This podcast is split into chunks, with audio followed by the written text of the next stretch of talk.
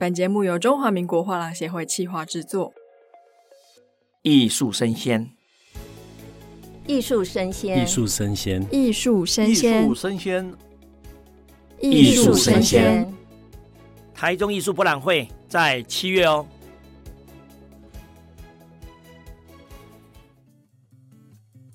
Hello，欢迎收听艺术生鲜 ART TAIPEI Live Talk，我是主持人王维轩 Vivi。那前面几集有让大家粗略的先了解到说，诶，台湾跟中国的水墨艺术是怎么样慢慢的兴起跟养成的。我们今天呢，请到了台湾艺术史研究学会的常务监事，也是澳门城市大学的客座教授胡义勋老师。老师好，你好，Vivi。今天刚在录音前跟老师聊了很多，老师真的是很深啊，很多东西可以挖。是啊，老师其实，在台湾跟在中国都在大学有教艺术相关的理论跟艺术史研究吗？我教的就是艺术市场。是，那我们今天第一个问题就是，我们现在中国的艺术市场，尤其是水墨这一块，到底发展的怎么样了？大陆的水墨市场，我们先分两个角度来看，一个是一级市场的画廊，嗯，还有一个二级市场的拍卖会。是，那如果要从历史的轨迹上来看。大概他学台湾的操作方式，一开始，嗯，那也就是说，水墨画的一级市场大概是台湾带进去的，因为我们大概可以看到一九八零年代末到九零年代这段台湾的艺术市场发展最好的时候，嗯，很多的大陆画家就被介绍到台湾来，就台湾的画廊带进了很多的大陆的水墨画家，那时候我们就认识了像。新闻人画派的一批人啊，马小娟啊，他们这些人都被认识。就是南京艺术学院的这一批，那时候是还是年轻人，年轻画家，三十多岁，三十出头。那大概在一九八零年代已经被台湾的画廊引进来了。那九零年代以后到两千年，台湾的一些画廊到大陆去发展，然后他们就开始跟着学怎么去经营这些。画家，嗯，那他们经营比较多，当然是他们自己的画家。那我们知道，他们的人口基数太大，是，就是除了所谓的八大美院啊，现在包含十大美院啊，他们全国的十个美术学院，然后再加上艺术学院系统，然后师范系统，这是大学的，大概就有二三十家自己培养出来的。然后每一个学校里面都有所谓的国画系。这个国画系就是我们讲的水墨，嗯，他们一直都叫国画，就是中国画，是，所以他们有非常大的这种创作者的人口基数，而且有一个二级市场的情况，我可以反映出这个很大的人口基数，然后也可以反映出水墨画的特色。我们大概做过十年的大陆的本土拍卖会的观察，嗯，如果以这个我们讲水墨啊，因为通称其实是书画。就是书法加国画，嗯，台湾喜欢叫水墨，我们暂时叫书画好了，就书画类跟油画类或者雕塑类，然后再加上什么宝石啊、玉器啊这些器物类的这几个总和算起来的话，书画类大概十年的统计拍卖数量啊，是油画类的几倍？你猜猜看？十倍有吗？十倍哦，我真会猜。对，就就猜对哦，就十倍耶。它的量非常的大，但是拍卖出来的总额不如油画，哦，就是对，就是相差总额的话，如果是高出，可能不到百分之十，甚至于更低，所以这也就反映出来，第一个书画的生产量非常的大，嗯，第二个书画价格很低，不如油画的高，是。那换句话说，油画的数量少，但是价格非常的高。那为什么呢？因为西方掌握的整个艺术价钱的发语权吗？还是说什么样的原因？呃、我们单纯就大陆的市场来讲，我们先不谈国际市场哦，嗯、就从大陆的这市场来看，一个是书画创作的特性使然，因为书画创作的它的速度快哦。你比如说，很多书画家可能一天可以画十张、二十张，写十张、二十张，可是油画可能没有那么快的速度。他可能一个礼拜很画一张，就是光从生产的速度上来看的话，书画就量大，嗯，然后书画的人又多，除了学院训练出来的以外，还有各个地方的这些协会组织、书画协会组织，还有民间的这些组织，整个创作的那个团体就非常非常大，群体很多，人多，所以创作出来作品的数量也多，那这就造成了在买卖上面的时候，很自然而然的就稀释掉了它的那个价格。了解。但油画的话，它就一直保持着那个量少，那它的价位就高，所以这里面我们就看出油画跟水墨画它当中的这一个差异性，其实间接就说明了这个是书画的一个特性。嗯，书画市场一直保持这种特性，数量很大，创作人很多，然后创作的来源也相对的多元。这指大陆市场而言了。是。那台湾的情况的话，差不多，但是台湾的书画类的一级市场比较活跃，那二级市场的话，大概一般都是有一定的。年纪跟资历，对资历的，嗯，会在二级市场上面。那大陆就是大乱斗，是。那现在也有这些风格比较简易，或者是所谓的涂鸦式的油画的艺术创作。那我相信它应该会大幅的减少制作产制一个作品的时间。那在两方如果说创作的，不管是人或是时间，慢慢靠近的时候，会是书画作品崛起的原因之一吗？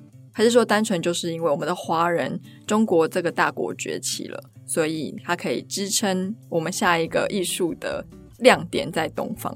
对，我觉得 Vivi 这个问题很好，就是你扩大了一个思维的方式。我们有时候常常太聚焦、太集中，把焦点集中在书画买卖上面也好，或者是我们看到书画创作上，往往我们会忽略掉它其实后面有个背景因素。所以你刚刚提到了一个。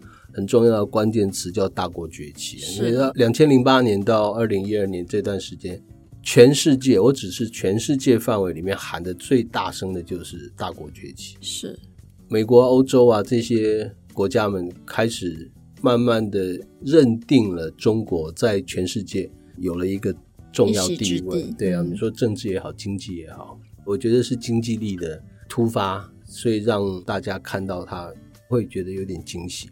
艺术市场上也是如此。那在艺术市场上面，我们会看到，在这个大国崛起的背景之下，水墨画被很有意的给抬出来，把它当成是全世界认识中国的重要的一个媒介。嗯，因为这个是全世界特有的，就只有在中国文化情况之下才有的。那过去有非常多教科书里面就谈到是、这个。毕卡索跟张大千见面的时候，毕卡索称赞了那支毛笔。是啊，那像这些教科书里面都写进来之后，然后现在回到二十一世纪的时候，大家看怎么去诠释这个毛笔的这个文化的内容，就是水墨书画这个内容。是。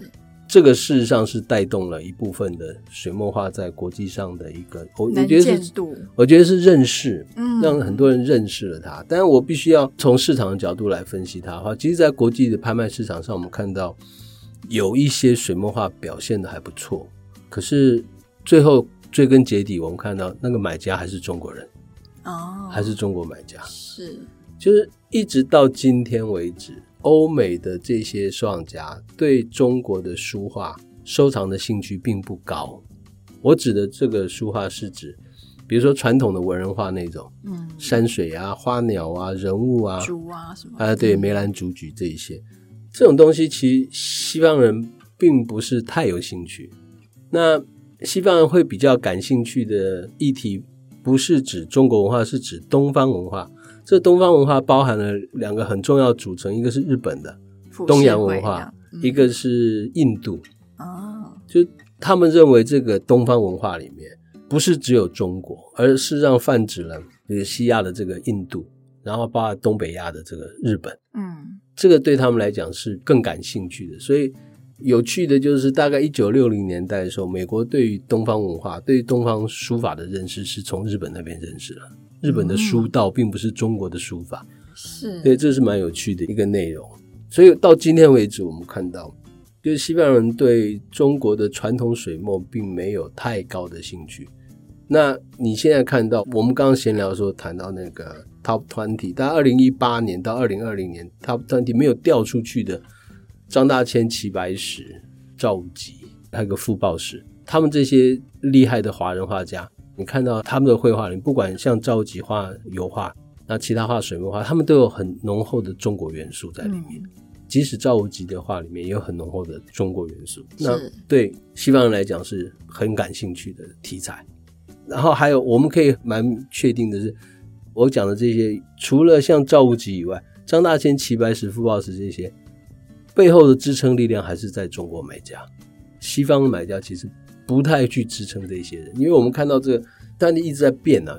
比如说像西方的几个当代艺术的人，开始都进到前一百或者是前二十，有几年的变动。二零一八、一九到现在二零二二年的都有在变动。嗯、是，可是中国这几个一直都不动在那地方，你就表示说，第一个它市场稳定，第二个支撑它的这些买家都没有动过，而且大部分都是中国买家。是，那西方买家会换。所以我们就看到这些艺术家的那个排名会升升叠叠，是，这很有趣啊！这真的就是一种民族性，对对对，就是非常有毅力，就是坚持我支持你，就是支持到底，因为他就是画了这些富有我们东方色彩的这些艺术作品。总体来讲的话，我觉得书画呀、水墨画呀，嗯、还是中国收藏家在。在自己的、嗯、对，在自己的这个收藏的范畴里面。那对于台湾的这些书画艺术家呢？我觉得台湾有很丰富的创作力，是跟创作生命。因为我们刚刚在闲聊也提到，大陆其实他们的学院派是占据了最大的势力。嗯，台湾不是，台湾有非常多的这些书画创作者，没有任何学院背景，他就是。勤勤恳恳的，从年轻就喜欢，然后他不一定是这个学院背景，或者他跟着某一个老师开始学，然后就一路学学学到自己，甚至于在市场上有私人喜欢收藏这些，所以台湾的创作生命，我是觉得比较丰富，比大陆丰富很多。当然，台毕竟是市场小了，是那能够受到市场欢迎的，并没有那么明显。所以大部分都还是我们讲这个艺术品有两种途径接触到社会，一种叫商品化，嗯，一种叫社会化嘛。那书画的商品化其实比较少，对，可是社会化很丰富，我们可以有很多的参观的机会。但是它所谓的社会化就是没有进入到买卖，那这些对画家来讲是很好的历练，他有。各种各样的机会可以去展览，去展示他的作品，然后跟社会大众交流。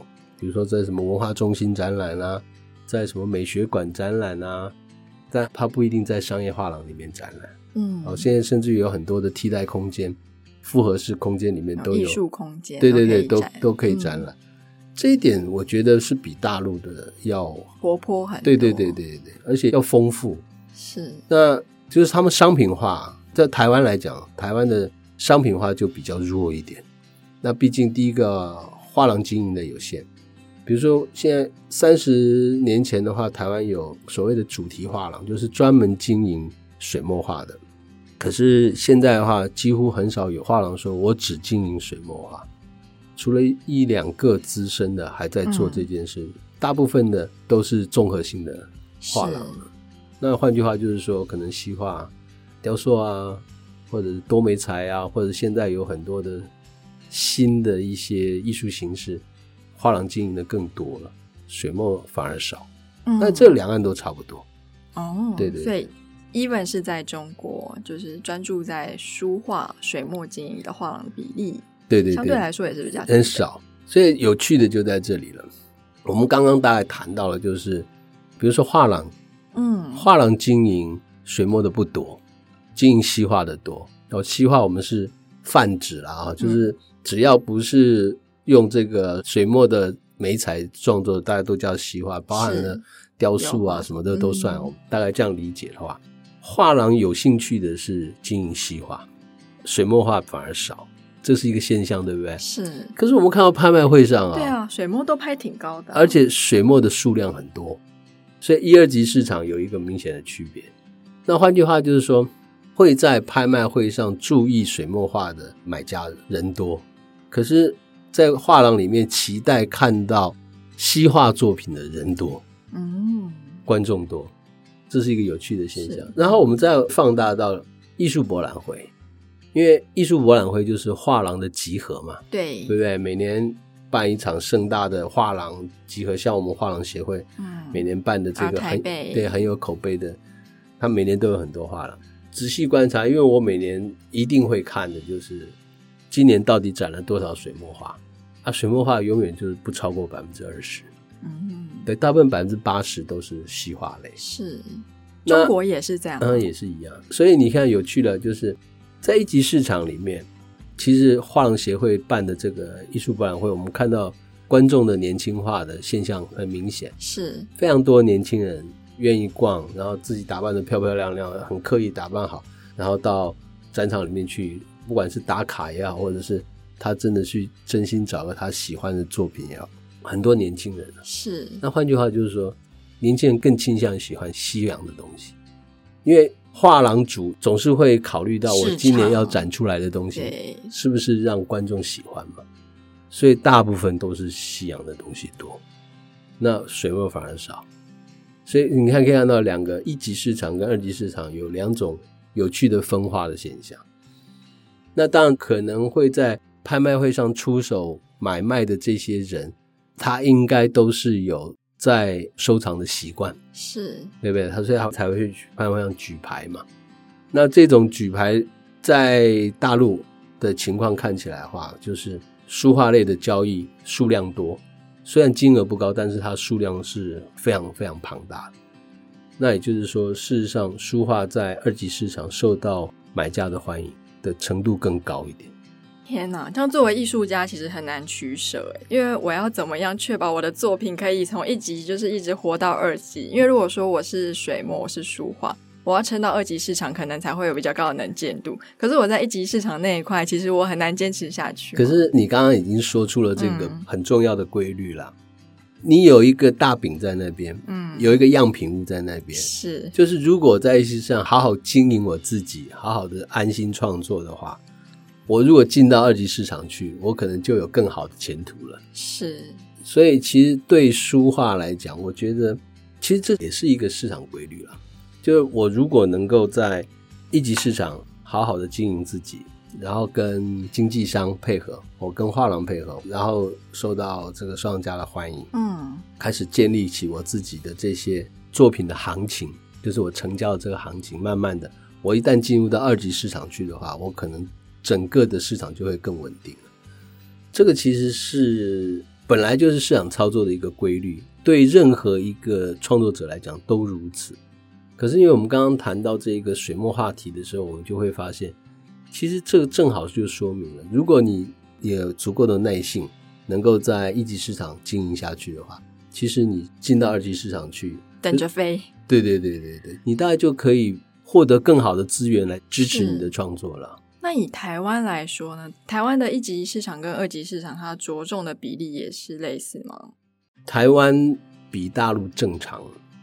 我在课堂上也常常这样说：一级市场跟二级市场的关系，我有一个理论，就是一比五十。